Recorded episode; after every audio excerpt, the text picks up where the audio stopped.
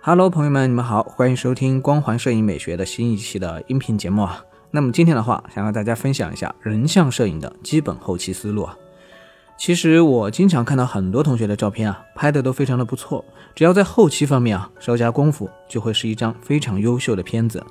但是我却发现啊，很多同学在照片的后期上呢，下的功夫却很少，甚至说是啊，干脆没有进行后期啊。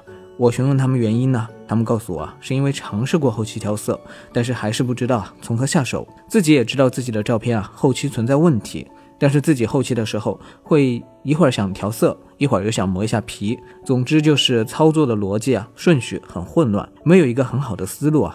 那么今天的话，陈老师啊就和大家聊一聊人像后期的基本思路。今天不和你们谈具体的工具技巧，只和你们讲一讲。我们拿到一张人像照片的时候啊，应该按照怎样的步骤去调整？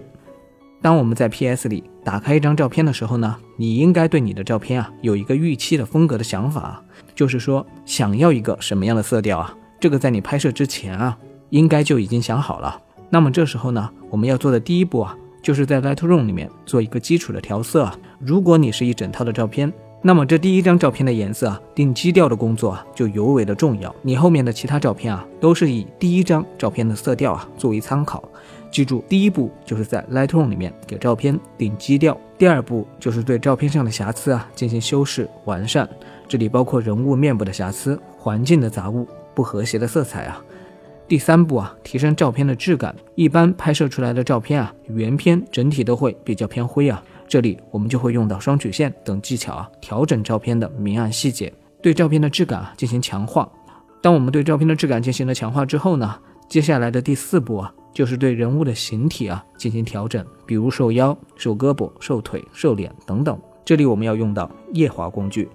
第五步就是对照片进行进一步的调色啊。这一步调色呢，我们主要是对照片的一些细节部分啊进行调整，进一步完善照片的色彩啊。最后一步呢，就是锐化。一般我们使用高反差锐化来提升照片的清晰度啊。一张照片的整个后期流程呢，也就是这样啊，一共是六个步骤，听起来挺多啊。实际上，经过我们反复的练习之后啊，对于一张人像照片的后期啊，我们会越来越熟练，效率也会越来越高啊。并且啊，调整过的照片整体的素质也是非常优秀的。那么今天就为大家分享到这里了，记得要多加练习哦，相信你也会有所进步的。我们下期节目再见，拜拜。